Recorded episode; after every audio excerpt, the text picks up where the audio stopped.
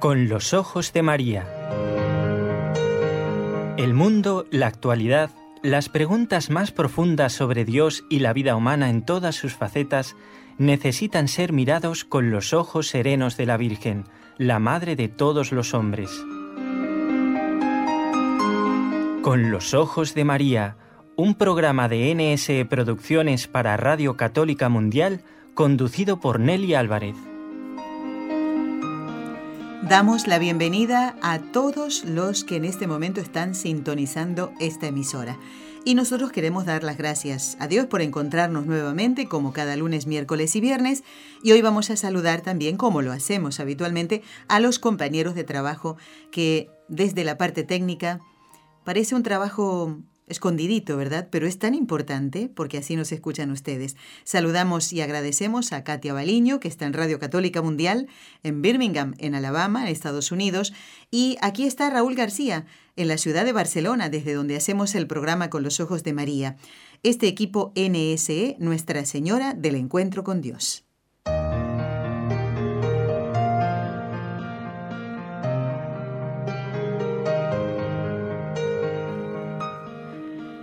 Bueno, siempre solemos decir, por lo menos en mi país, y creo que aquí también, lo prometido es deuda. A nadie le gusta tener una deuda y mucho menos de dinero, pero mm, en las otras cosas muchas veces no somos constantes, ¿verdad?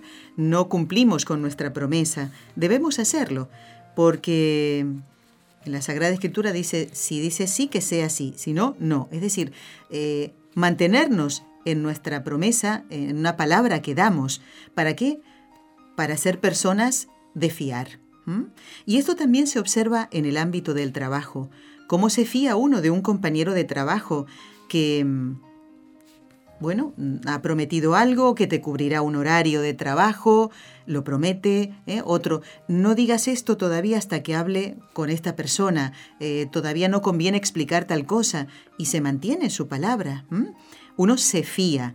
Y asimismo, este fiarse del compañero de trabajo también uno debe hacerlo de cara a su jefe, a su patrono, ¿verdad? Cuando promete algo, pues debe cumplir. Y a la vez, el patrono o jefe debe fiarse del trabajador. Habíamos anunciado que hoy iba a estar el padre Antonio Ruiz, pues hemos cumplido esta promesa. Padre Antonio, bienvenido, ¿eh? ¿Cómo está usted? Muchas gracias una vez más y a todos un saludo. Bueno, nos fiamos del Padre, está aquí con nosotros. ¿Recuerdan ustedes que este mes de María eh, comenzó y comienza cada año, ¿no? Con la fiesta de San José Obrero. Qué bonito. El mes de María comienza con la fiesta de su santo esposo como trabajador.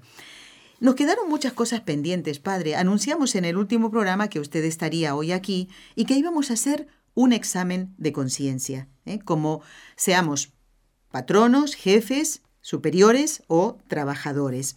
Vamos a ver, padre, ¿por qué es importante hacer este examen ubicándonos en el ambiente de trabajo?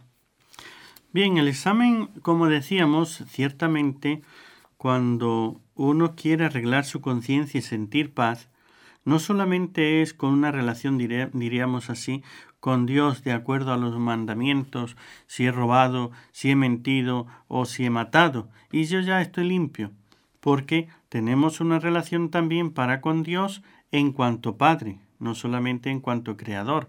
También tenemos una relación con los demás y por eso amarás a Dios y al prójimo, y los demás como familia, como hermanos. Pero también hay una relación en la parte laboral que además es una parte muy importante, ocupa pues, pues una gran parte de nuestra vida. una gran parte la pasamos durmiendo y otra gran parte trabajando. Y después nos queda otra partecita que es la que ya distribuimos cada uno. Y esas dos partes tan importantes, dormir, pues bueno, es lo que donde menos pecados se cometen, ¿no? Eh, eh, mm. normalmente. Y eh, mientras que trabajamos, que es la mayor parte de la actividad diaria. diaria, ahí es donde tenemos que tener también la vida cristiana presente y por eso es importante examinarla ya en el trabajo, pero en las distintas relaciones. Porque al fin y al cabo el trabajo tiene una imagen, una representación de lo que Dios ha hecho en la misma naturaleza. Padre, si vamos a la Sagrada Escritura, vemos, a ver si lo explico bien, ¿eh? como una maldición de Dios, que dice, a partir de ahora ganarás el pan con el sudor de su frente. Por eso el trabajo se nos hace tan pesado. No todo el mundo está haciendo un trabajo que le satisfaga en lo personal, Padre.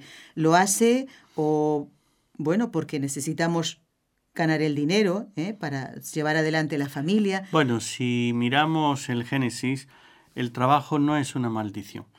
Entonces, el trabajo es una condición o es una, diríamos, consecuencia, ¿no? Pero, de hecho, antes del pecado también lo habría. Mm, solamente Dios maldijo, maldita la tierra por tu causa. Eso sí.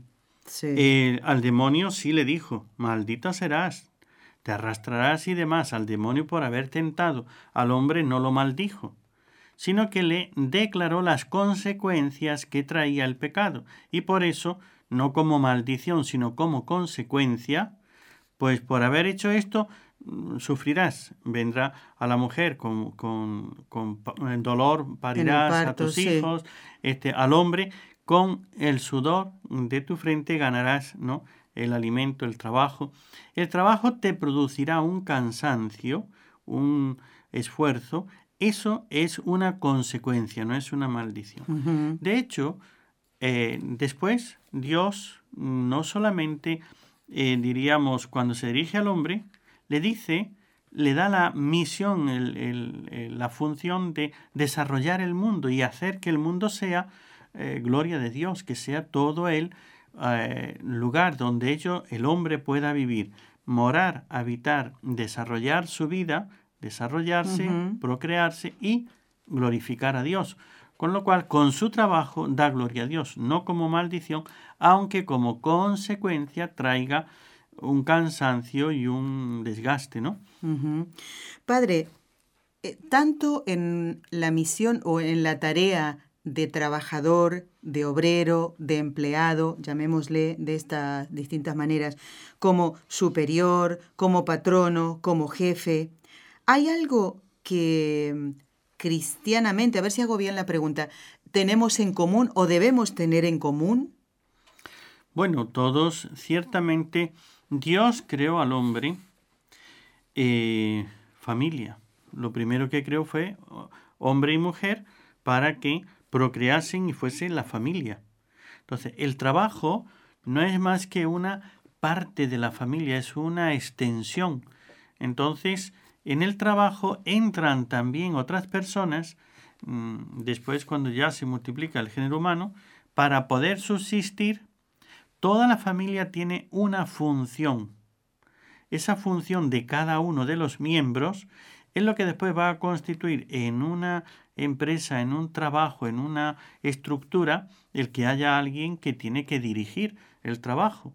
Entonces, si una persona dirige, eh, pongamos hoy, le solemos llamar un ingeniero, pues que eh, ve las capacidades de cada uno, ve los recursos que tiene que hacer, ve qué es lo que va a producir, los instrumentos. O sea, hay una serie de cosas para ver y examinar y poder organizar.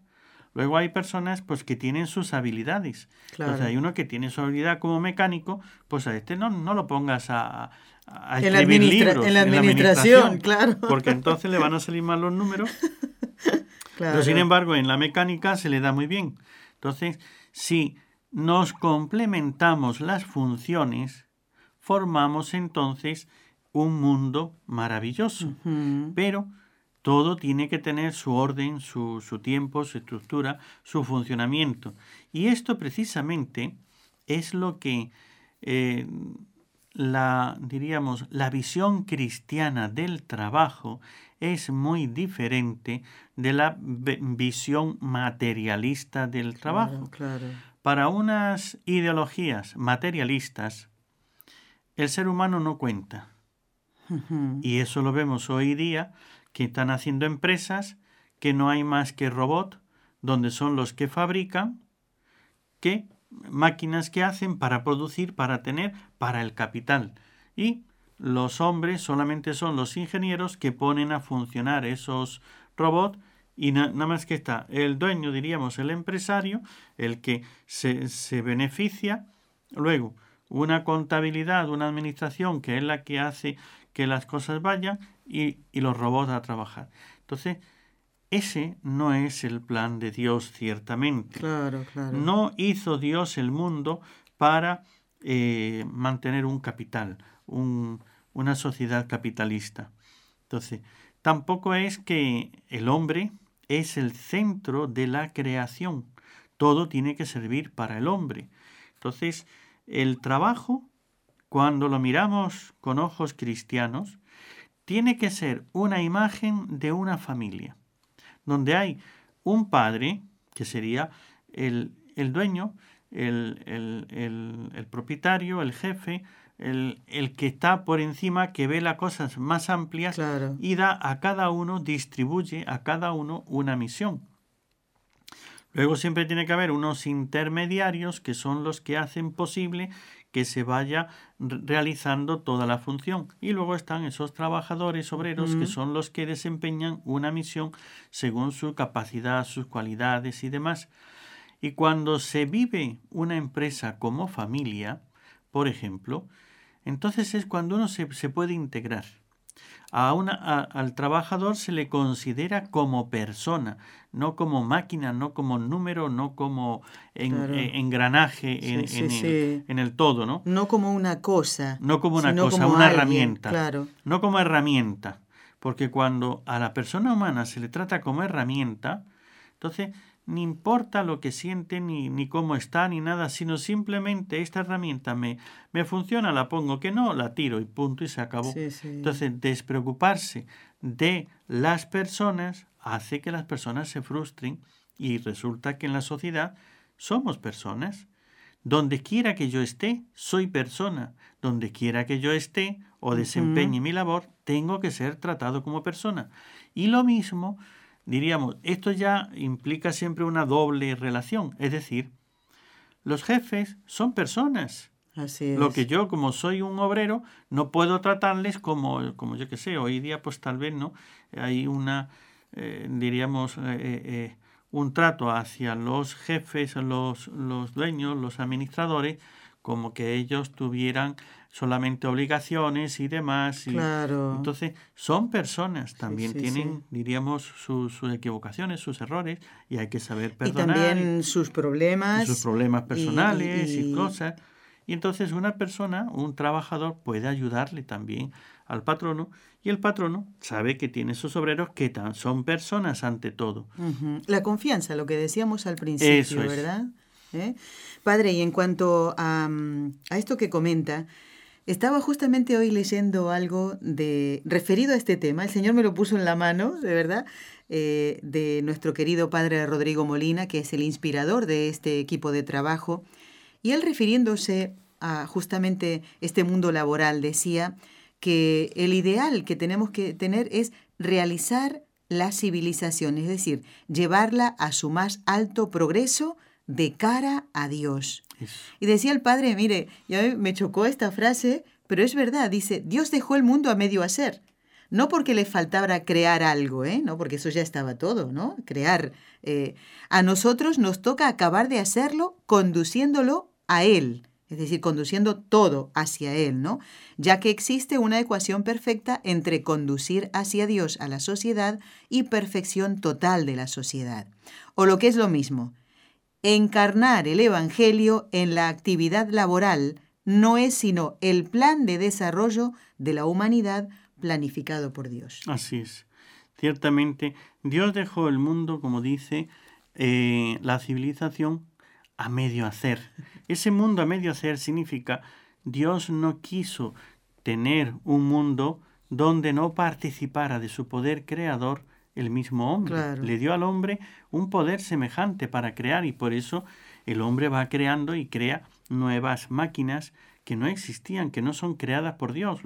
cualquier máquina, cualquier vehículo, cualquier instrumento. Son inventos. Son inventos y el hombre tiene cierta participación de la, del poder creador de Dios, porque con los materiales, diríamos, los elementos básicos que tiene, que ya Dios puso en la naturaleza, el hombre va sacando esas imágenes, esas formas, esos, esos mm, servicios, cosas, ¿no?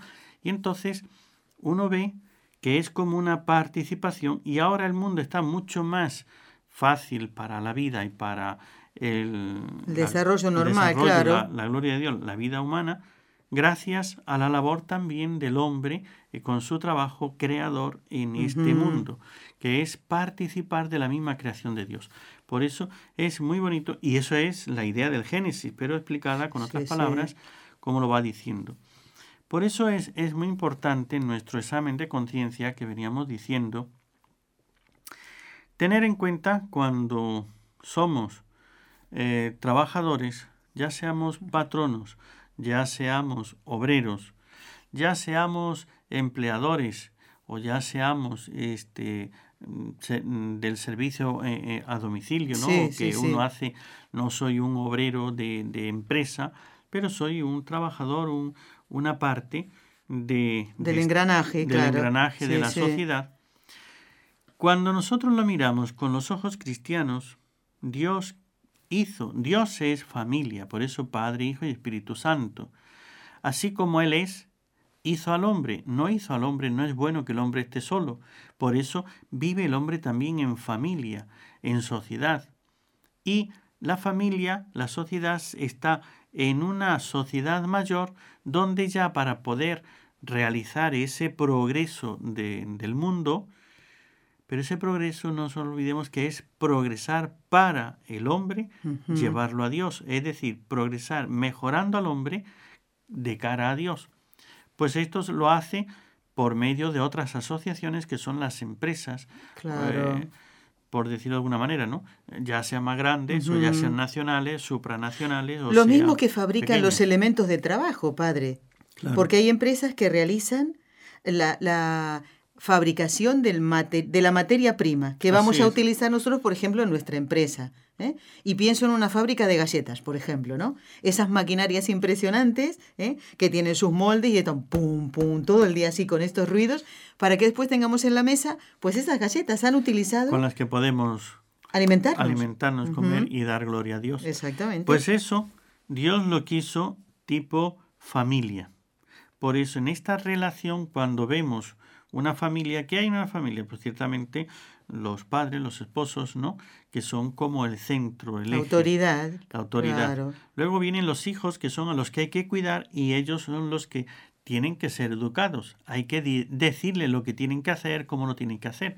El obrero, eh, yo ya, no, el obrero está para que se le diga, se le marque, ahora tiene que hacer esto de esta manera, siempre de un, de un modo humano, siempre de un modo este, personal, etcétera, pero este, se va haciendo así. Luego también hay otras personas que en la familia no estamos solamente el padre y los hijos, siempre hay eh, cuñados, hay primos, hay, hay un, una serie de ramificaciones, lo mismo que en las empresas, ¿no? Habrá el, los clientes, ahí estará. No solamente es, y por eso una empresa está en un entorno, ese entorno hay que cuidarlo. En la misma naturaleza están los vecinos, está la competencia, hay una serie de factores que intervienen. No es que yo la moral la vivo en mi casa o en mi solamente relación para con Dios y una serie de cosas.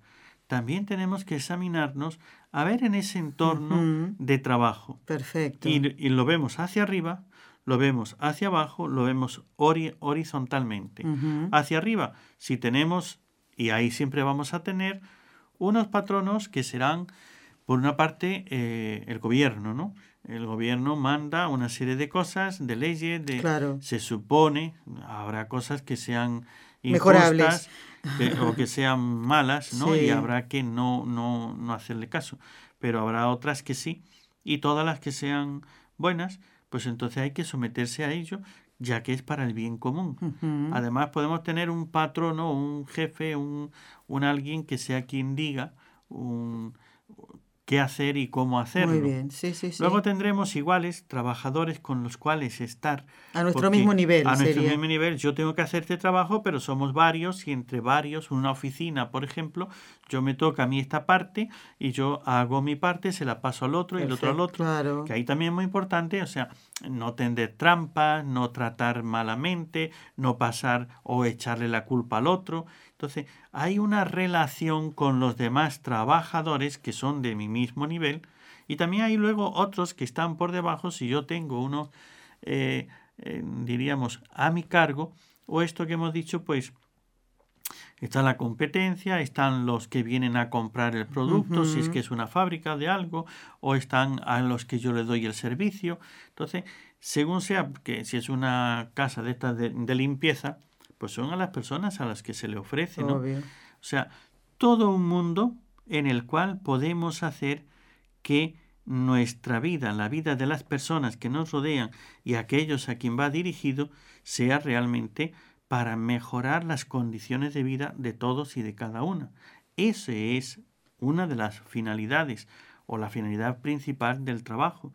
Por eso no es el ganar el dinero, sino hacer la vida, que para poder vivir necesito dinero, está, eh, está bien, pero es para hacer la vida más digna y más cristiana. Padre, le doy un pequeño respiro en este trabajo de estar en el programa. Bien que se lo merece, ya volvemos.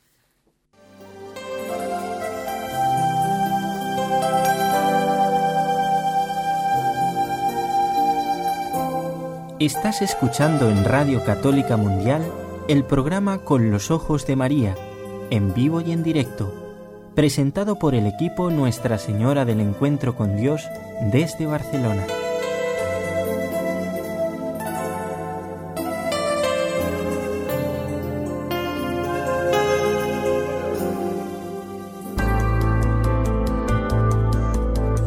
¿Quieres escribirnos ahora mismo? Puedes hacerlo al siguiente correo electrónico con los ojos de María arroba nsradio.com.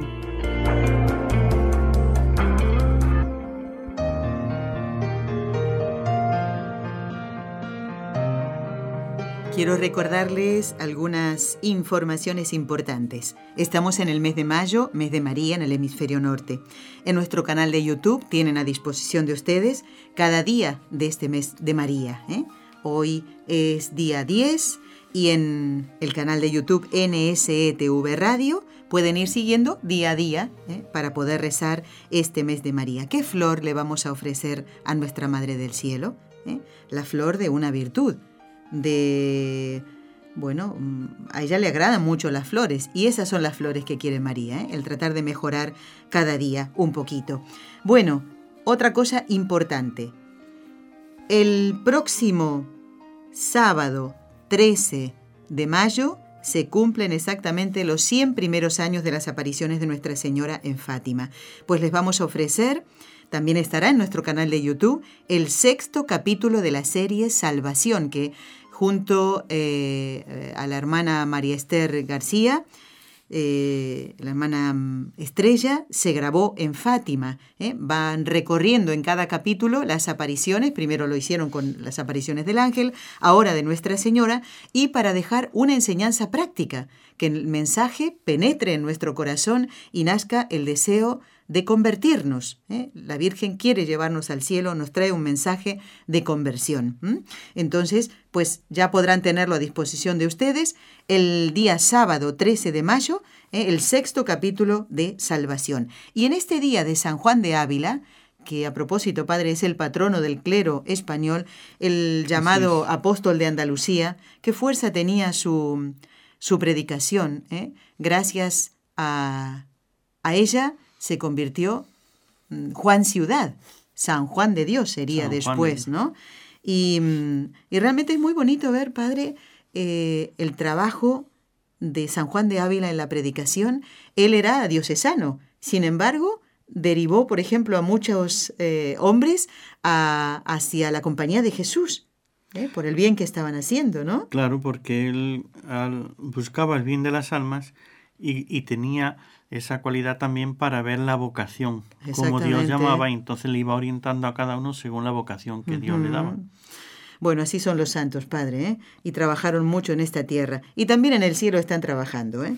Bueno, nosotros estamos haciendo este programa que mm, habíamos prometido aquel eh, día, 1 de mayo, día de San José Obrero, Y vamos ahora a hacer un pequeño examen. Padre, porque yo estaba pensando, usted habló de la dignidad que tenemos todos los trabajadores y eso lo debe entender fundamentalmente el patrono, el superior, el que guía a todo, o el dueño mismo de una empresa, ¿verdad? Pero, por ejemplo, yo como mujer eh, no puedo dejar de hacer hincapié en una cosa que se está dando últimamente, como el ataque de Satanás va directamente a la familia y también eh, a la mujer fundamentalmente, mm, haciéndole creer que si espera un niño, eh, pues eso será eh, algo que la frustrará como trabajadora y tal. esto es en lo personal que puede pasarle a la mujer, ¿no? Pero en cuanto a su trato con su superior, con los dueños de una empresa, pues esto se está dando mucho, padre, las mujeres no quieren tener hijos por miedo a que sean despedidas. A veces les prohíben, a veces les amenazan, ciertamente por eso. Eso ya es, diríamos, para el patrono, ya es algo muy grave. Primero, eh, sería un pecado nada más que hacer eso, va contra eh, la, como usted ha dicho, la dignidad de la persona, va contra la misma sociedad claro. y al fin y al cabo repercute a veces también en la misma empresa. A veces no caemos en la cuenta porque no miramos más que a corto plazo.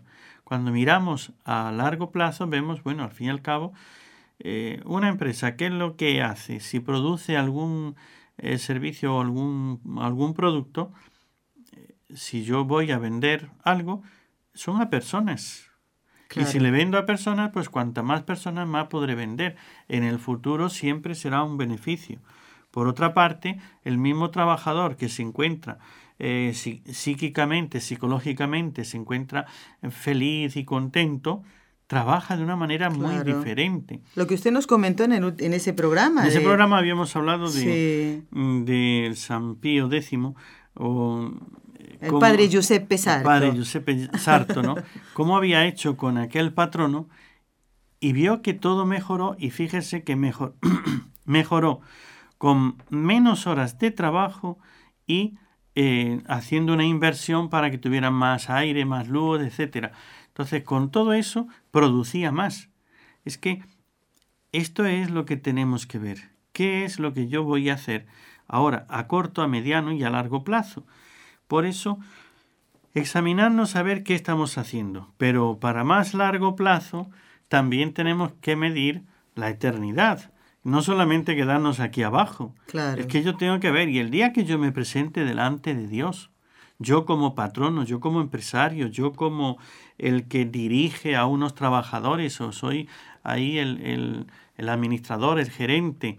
Entonces, yo voy a dar cuenta de todo lo que yo haga aquí. Y cuando yo me presente ante el tribunal de Dios, me van a decir qué pasó con esto, con estos trabajadores, con estas personas, ¿no? Que tú tenías a tu cargo. Y esto, si lo vemos, el, diríamos, en la obligación moral, por eso es tan importante el examen, que cada uno se examine cómo está obrando, ya que los patronos tienen que cuidar la vida y la salud tanto física, psíquica como moral, espiritual, de sus empleados, de sus trabajadores. Le corresponde a él. El padre en la familia es el responsable de guiar espiritualmente a la familia, los hijos los educan los padres. Son ellos los que tienen que hacerle enseñar a rezar, enseñarles qué es el bien, a evitar el mal, a saber tomar decisiones importantes en su vida y decisiones acertadas, saber cómo tienen que consultar, a quién, etc. El niño no, no nace sabiendo. No es que las personas tienen que solucionar su vida como puedan. Aquí solamente que que me hagan esto que tienen que hacer en, la producción y el resto no me importa. El resto claro que te importa. Pero si buscas esa producción, como habíamos dicho de San Pío X, pues ciertamente tienes que ver qué tal está la persona para que también produzca en el trabajo, ¿no?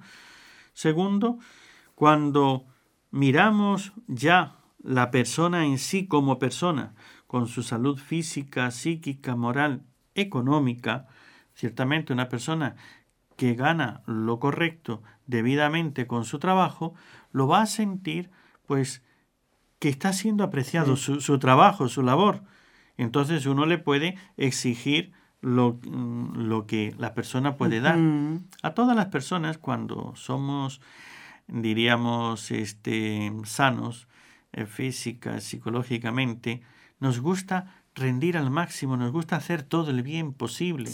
Y cuando trabajamos y lo hacemos bien, quedamos satisfechos, aunque venga el cansancio, pero también se requiere su tiempo de descanso, su, su, fin de semana, su eh, verano, su, su tiempo de, de, vacaciones. de, vacaciones. anuales o, es cada, justo eso. o cada seis meses con las vacaciones de invierno, las vacaciones de verano. O sea, la persona necesita reponer fuerza y energía también psicológica, pero cuando está trabajando le gusta rendir, salvo las excepciones, ¿no? Siempre hay el perezoso y siempre hay la persona que, que tiene ese vicio y que con estas personas, bueno, pues al trabajador le toca es el dolor de cabeza.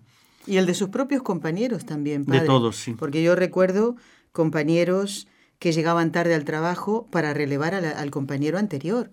Y muchas veces los compañeros que esperaban poder salir del trabajo después de unas seis u ocho horas de, de, su jornada diaria laboral, pues el otro compañero llegaba tarde y ya salías tarde y tú tenías tus planes para hacer después, ¿no? Y eso tampoco es bueno entre compañeros de trabajo. ¿eh? ¿Cómo voy a llegar tarde a suplir al otro compañero? ¿Y los planes que tiene? tiene está en todo su derecho.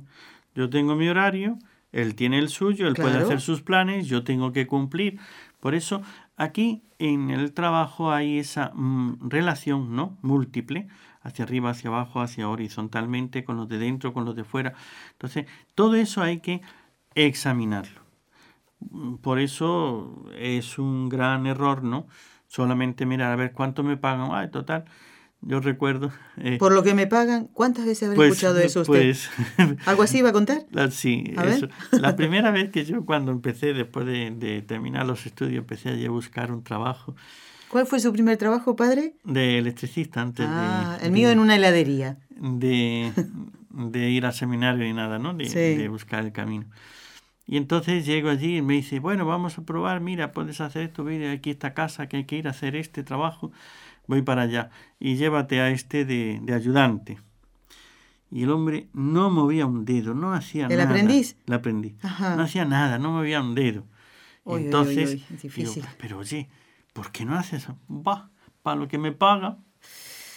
Entonces, después llego al jefe y hablo con él. Mire, no sé qué, no sé mm. cuánto. Va, para lo que trabaja. No me diga. Ay, Dios mío. Y entonces me quedé con aquello y digo, mira, claro, el patrono dice, le pago una miseria total para lo que trabaja, ya le pago bastante. Y el otro dice, pa, para lo que me paga, ya trabajo bastante. Digo, claro, así, esto no, funciona. Es, un círculo, es un círculo que, no, que no, no se puede romper, están siempre en lo mismo, padre. Así es. Tú me haces esto y yo te hago eso, pero todo para, para mal.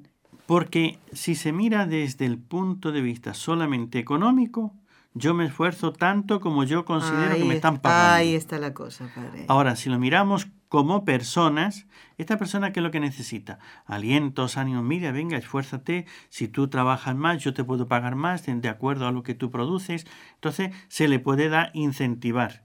Si lo miramos de acuerdo ya a la persona, sus cualidades, mira, tú mereces tanto, vales tanto, esfuérzate, haz esto, entonces ya viene el sueldo de acuerdo a lo que una persona está respondiendo.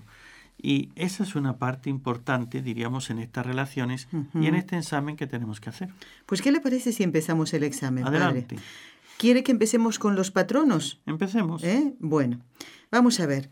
Vamos a hacer algunas preguntas para que nos la hagamos nosotros mismos si somos patronos, si tenemos personas a cargo, si tenemos subordinados, ¿verdad? Alguien a quien mandar, entre comillas, que también hay que saber hacerlo, padre, ¿no? Con una delicadeza, ¿eh? pensando en que le estamos hablando a una persona, no a una cosa, como antes nos comentaba el padre.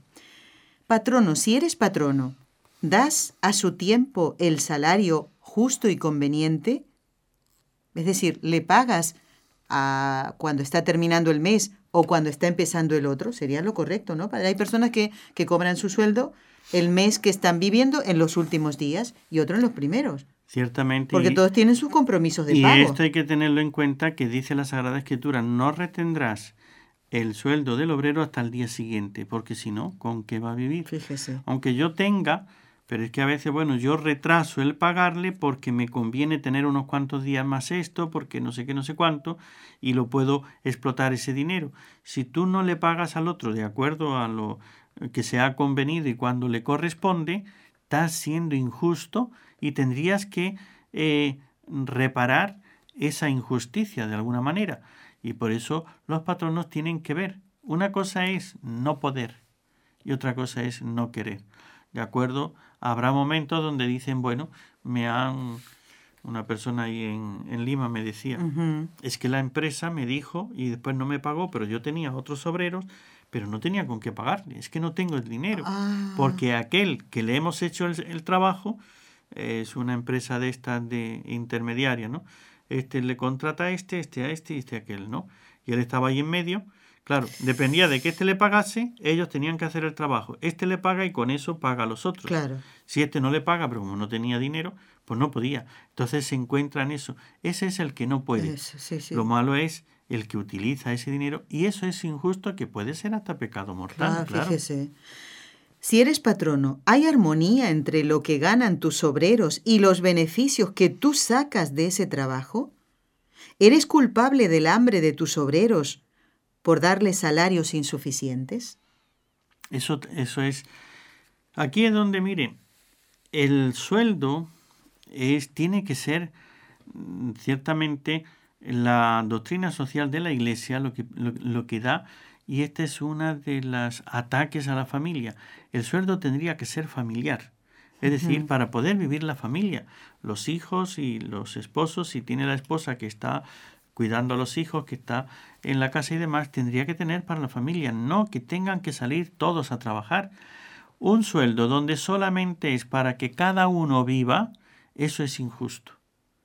Porque Dios no nos ha hecho personas individuales que cada uno mire por sí mismo, sino familia. Y como familia tendríamos que tener sueldos familiares. Eso es una injusticia que viene desde el gobierno o viene desde otro, diríamos, estas cosas mundiales y demás. Sí. Entonces, hoy se nos ha metido una serie de cosas que todos tienen que tener los mismos derechos, que todos tienen que hacer esto, pero al fin y al cabo es abusar de esos trabajadores porque un no todos trabajamos lo mismo, no todos tenemos las mismas responsabilidades, Claro. no todos desempeñamos la misma función. Un muchacho que está trabajando y que todavía vive en su casa con sus padres y que no tiene otros gastos y que éste gane lo mismo que ese padre que tiene unos hijos, que tiene un Mm. hijo que está eh, Enfermo, a lo mejor. enfermo o lo que sea y que está cuidando a unas personas y demás, no puede ser así. Eso es injusto. Ciertamente hay que ayudar a, a los trabajadores a que tengan una vida digna, pero fomentar ciertas cosas y por eso hoy las empresas que fomentan unos trabajos eh, precarios, eh, mal pagados y demás, aquí es donde el trabajador tiene que ver que, eh, perdón, el patrono tiene que ver que el día que dé cuenta delante de Dios le van a pedir cuentas también de eso. Más preguntas en este examen de conciencia, en este caso para los patronos. ¿Tienes bien clasificados a tus obreros pagándoles conforme a la categoría del trabajo que de hecho realizan? ¿Les pagas equitativamente las horas extraordinarias y los trabajos especialmente duros o peligrosos? Yo me acuerdo, padre, por ejemplo, cuando trabajaba en televisión en Argentina, pues al hacer un turno, que eran unas eh, seis horas de trabajo, por estar, eh, el trabajo en televisión se consideraba trabajo insalubre, es decir, eh, eh, que tenía su peligro porque estabas al lado de, de aparatos de radiación o algo así, ¿no? Pues el sueldo del locutor en televisión era mayor. O sea, eso era una cosa justa y estaba por ley. ¿eh? Porque fíjese que una de las preguntas que se deberían hacer los patronos es si ellos guardan con esos obreros las leyes. En este caso, lo que le comentaba, ¿eh? la ley es que el trabajador de televisión, sea locutor o switcher o otro trabajo que realice, tiene que cobrar más Así ¿Eh? es, por el peligro. por el peligro. Y aquí entra otra cosa importante. Usted habló de trabajos precarios. Si eres patrono, ¿tienes asegurados convenientemente a tus obreros? Y aquí esto se lo saltan muchos. porque obreros que quedan incapacitados son jefes de familia, padre, y después, ¿cómo queda esa familia? Así es. O pierden un, un brazo, pierden una pierna, ya no pueden trabajar como antes, y a lo mejor la esposa se había quedado en casa para cuidar a los niños. esta situación es extrema y a lo mejor ese trabajador no, te, no estaba asegurado convenientemente. Así es, ciertamente en esto cada uno tiene que ir viendo. Eh, siempre viene un convenio, un contrato, ¿no? una palabra primero que damos y que recibimos. Hay unas leyes, también está la voluntad de cada uno. Yo voy a hacer este trabajo y yo requiero ahora un dinero pero yo soy el que me aseguro, no la empresa. Ciertamente que también hay mucho abuso por parte de los mismos trabajadores cuando andan buscando ciertas cosas que ese beneficio de cualquier manera y que ellos mismos mienten y demás. Y por eso después se quedan en el aire, ¿no? Claro. Eh, ahí es donde le corresponde a... Por eso es esa parte es de los superiores más altos, es decir, del gobierno el que tiene que supervisar esto, pero también el patrono tendría que ver qué es lo justo y lo que, lo que tiene que hacer para darle a, los obreros un seguro suficiente. Más preguntas para los que son patronos. Luego pasaremos también a los obreros.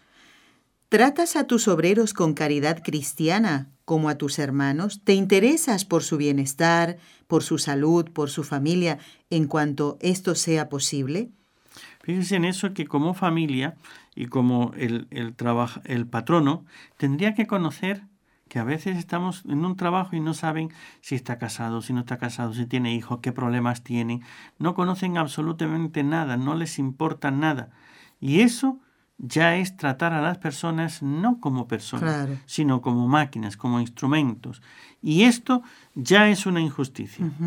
Nada más que eso. Entonces, el patrono debería de conocer la situación de los trabajadores y no precisamente para contratar a los que tengan menos cargas familiares, no, sino para ayudar y ver qué es lo que podrían hacer. En esto, por ejemplo, eh, diríamos un patrono que fuese que buscase agradar a Dios, buscase una santidad. El marqués de Comillas, por ejemplo, tenía una situación que eh, pues era muy rico, tenía minas y tenía pues mineros, trabajadores, ¿no? Muchos. Y en esto pues se organizó allí una cosa, hubo una huelga, no sé qué cosas hubo.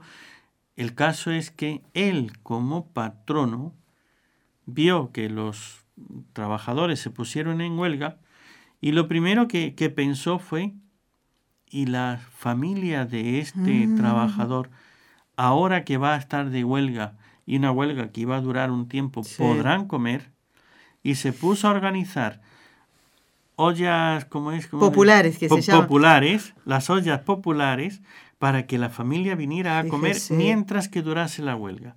Porque estamos hablando ahora de otro tiempo anterior donde no había seguro, no, no, había una serie de cosas. Entonces... No sé si tal vez ni habría sindicatos. Ni sindicatos. Bueno, que al día de hoy tampoco esto es mucha seguridad, ¿no? Así es. No, y uno lo ve justamente en la fiesta, cómo se celebra el Día del Trabajador a nivel civil, ¿no? Generalmente con violencia, padre. Con, quema de contenedores. Yo lo he visto, se lo comentaba usted hace unos días. Uno de los días del trabajador de años anteriores, aquí en Barcelona se quemaban contenedores se contenedores de basura. Se tiraban a las empresas eh, de estas más importantes, eh, como están aquí muy cerquita de la Plaza Cataluña, se tiraban piedras o, petardos contra los cristales. Eso, eso, ¿Así celebras tú el Día del Trabajador? Así es. Y sin embargo, pues él lo que hizo fue pensar en esos obreros, en su familia, y darle la subsistencia mínima mientras que se arreglaba todos los problemas y se volvía otra vez a una situación que ellos pudieran mantener a la familia. Esto es tan importante que aquel empresario que se descuida de la familia, de la vida de sus trabajadores, no está cumpliendo como cristiano. No es ese el plan de Dios ni de este mundo, ni de la familia, ni del individuo, ni de la persona, ni de la empresa. Aunque gane menos, pero Dios no nos ha puesto en este mundo para ganar más dinero. Eso es una cosa que tenemos que tener clara. tanto los trabajadores, que también, por su parte, aunque después hablemos de los obreros, pero lo que es también injusto es que yo como obrero busque a ver dónde me pagan más, aquí voy a ganar más y dejo a esta empresa, dejo aquello, cuando he hecho un compromiso y eh, yo en esta empresa apoyo, mi, aporto mi trabajo y demás, y esta empresa se sostiene gracias a ello, no puedo yo hacer para que esa, esa empresa se hunda, porque aquí me van a pagar más, dejo aquello. Eh, también eh, es parte mía esa empresa. Claro. Padre, vamos a, rezar las tres Ave Marías por la santificación de los sacerdotes.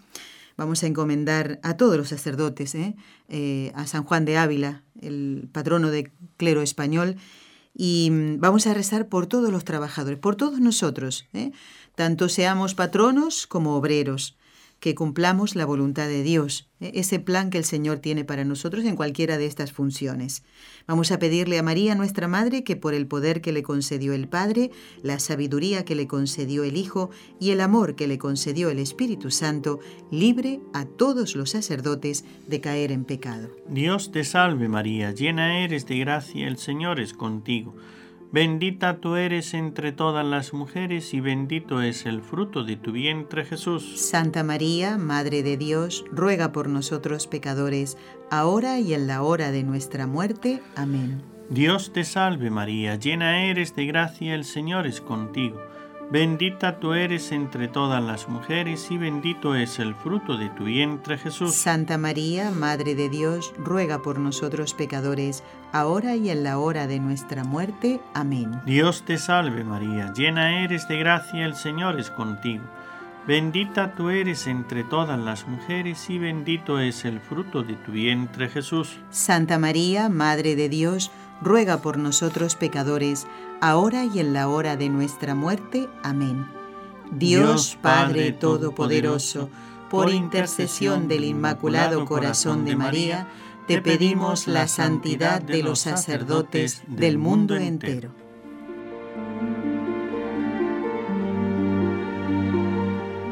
Padre, me estaban confirmando ayer eh, que vendrán a la peregrinación de, que haremos a Fátima en este año, algunos de los que formamos parte de este equipo, eh, oyentes de Estados Unidos, qué bien. de Colombia, también, de Chile, caramba, y de Bolivia. Oye, eso ya sí que es que bien, no es que son no es que son de estas nacionalidades que viven aquí en Barcelona o en los alrededores, no, no, vienen expresamente desde, estos países para eh, acompañarnos en esta, peregrinación. ¿eh? Así que y recuerden eh, esta invitación que les estamos haciendo, especialmente a aquellos oyentes que no van a poder venir.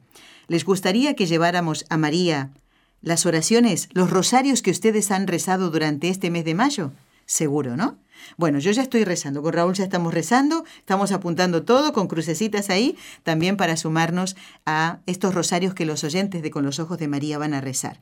Al final del mes, es decir, el 31, bueno, o el 1 de junio, vamos a estar contando ya los rosarios que han ustedes rezado, ¿eh? y de esa manera les llevamos ese regalito a María que seguro ustedes querrían llevarle si estuvieran con nosotros, si viajaran con nosotros. Padre, nos queda poco tiempo. Vamos a hacer un examen ahora eh, desde el punto de vista del obrero, del empleado. Tenemos que preguntarnos los obreros, ¿obedecemos y respetamos a nuestros superiores? ¿Cumplimos nuestros contratos justos? ¿Y cuidamos las cosas de nuestros patronos? Por eso, cuando uno tiene la conciencia moral y ve, sabe que no está, eh, diríamos, engañando al patrono, sino a Dios. Porque al fin y al cabo yo he hecho un compromiso delante de Dios de cumplir con esta persona. Y si no lo hago, estoy faltando delante de Dios. Eso es importante que nos preguntemos como trabajadores cada vez que hacemos nuestro examen de conciencia antes de ir a confesarnos, cómo estoy haciendo en mi trabajo. Si eres obrero, ¿les haces daño a tus patronos eh, en sus bienes? ¿Malgastas sin necesidad materiales o energía? Y aquí yo también pondría, ¿pierdes el tiempo en otras cosas? Yo a mí me ha pasado muchas veces, padre, tener que es. confesarme de esto, de perder el tiempo y de utilizar el tiempo de trabajo para hacer otras cosas que no son propiamente de nuestro trabajo. Así ¿eh? es. Te pregunto, si eres obrero, ¿cuidas los instrumentos de trabajo como si fueran tuyos? Uy, el mundo funcionaría, padre, si todos respetáramos esto. Si cada uno cumpliera bien su función, el mundo iría de otra manera. ¿Trabajas con diligencia el tiempo debido? ¿O te escapas antes? ¿O vienes más tarde? Si otro trabajara para ti, ¿te parecería suficiente si rindiera lo mismo que rindes tú en el trabajo? Uy, padre, esto, esto está muy bien, ¿eh? Este examen, ¿eh? El examen tenemos que ver porque es que no solamente eh, ese, ese es un buen punto para ponernos a hacer nuestro examen en el lugar del otro. Yo conozco, sé lo que he hecho eh, cada día y en este mes. Si yo fuese el patrono, estaría contento con este trabajador, Claro, estaría claro. contento conmigo o me, le- me podrían pagar justamente lo que me están pagando o estoy siendo ve eh, que no trabajo que no doy lo, lo suficiente que no me esfuerzo o como decía antes que empleo el tiempo en, otras cosas personales o lo claro, que sea ¿no? claro. Si eres obrero, ¿guardas los secretos de fabricación de la empresa en que trabajas o has trabajado? O también no solamente los secretos de fabricación, también los secretos de las personas. Si mi patrono es Claro. una persona, yo tengo que guardar con ella, con esa persona, aunque tenga sus defectos o tenga sus cosas, sus manías, no tengo por qué estar por ahí diciendo lo que es, cómo es, cómo se comporta. Claro, sí, sí, sí. Más, ¿impides sin derecho que trabajen otros que lo necesitan? Esto se da mucho ahora también, padre. Sí. ¿eh? Como que estamos a los codazos. No, no, no, yo. Eh, ¿Son lícitos los medios que empleas para defender tus derechos? Eh, lo que hablábamos de la violencia, ¿no? De, Exactamente. no defender esos derechos, que todos tenemos nuestros derechos, pero los patronos también los tienen, ¿no? ¿Das buen ejemplo a tus compañeros de trabajo? Es, e- es importante que se- se- sigamos siendo cristianos todo el tiempo y en todas partes. Eso es, sí, sí. No sí. solamente en ciertos momentos cuando voy a la iglesia. Luego en la casa hago y vivo de una manera. Y en el trabajo, allá ya no tengo ni conciencia ni moral ni nada. Solamente a ver cómo saco lo más posible y, y con el menor esfuerzo posible. Padre, recuerdo a una compañera, una otra locutora, una locutora que, eh, bueno, los compañeros la respetaban mucho, católica, y cuando iban a contar alguna cosa fuera de lugar, decían, no, no, cuidado que viene tal. Eh, Porque ya tenía justamente, porque daba ejemplo en este sentido Ejemplo, a los, a los trabajadores, ¿no? a De sus moral. compañeros, ¿no? Además en la forma de vestir también. ¿Te esfuerzas en mejorar el ambiente como lo harías si fueran hijos tuyos? O esto también es un punto importante, ¿no? Si hay mujeres trabajando contigo, ¿las respetas como te gusta que se respete a tu mujer y a tus hijas? Así es. ¿Eh? Eso, eso es una cosa que para el trabajo muy especialmente, pero para todas partes, ¿no? Y en toda relación, tanto de los patrones hacia, hacia los eh, empleados como los empleados con los patronos. Eh, A las personas hay que respetarlas como personas. ¿Y cómo sé yo el respeto? Lo mismo que yo quisiera que hiciesen con mi madre, con mi esposa o con mi hija, pues igual tengo yo que hacer con cualquiera. Padre, ha sido, hay muchas otras preguntas que debemos hacernos, pero hasta aquí creo que es lo, lo- me parece lo suficiente y está muy Bueno, bien este examen, ¿eh? ¿Eh? A dar una ayuda. Eso es. Padre, le pedimos su bendición en el final del programa, especialmente para los patronos y los trabajadores y obreros. El Señor esté con vosotros. Y con tu espíritu. Y la bendición de Dios Todopoderoso, Padre, Hijo y Espíritu Santo, descienda sobre vosotros y permanezca para siempre. Amén. Gracias, Padre Antonio Ruiz. Hasta un próximo programa. Y a todos ustedes los esperamos el próximo viernes. Estará la hermana Gisela para hablar de los Hechos de Mayo, programa número 39 del ciclo Has Fátima. escuchado un programa de NSE Producciones para Radio Católica Mundial.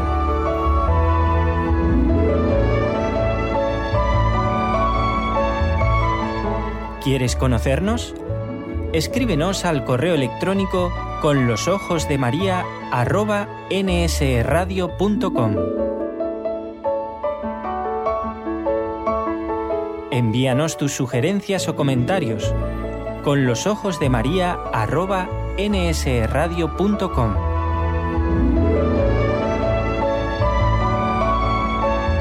Te esperamos.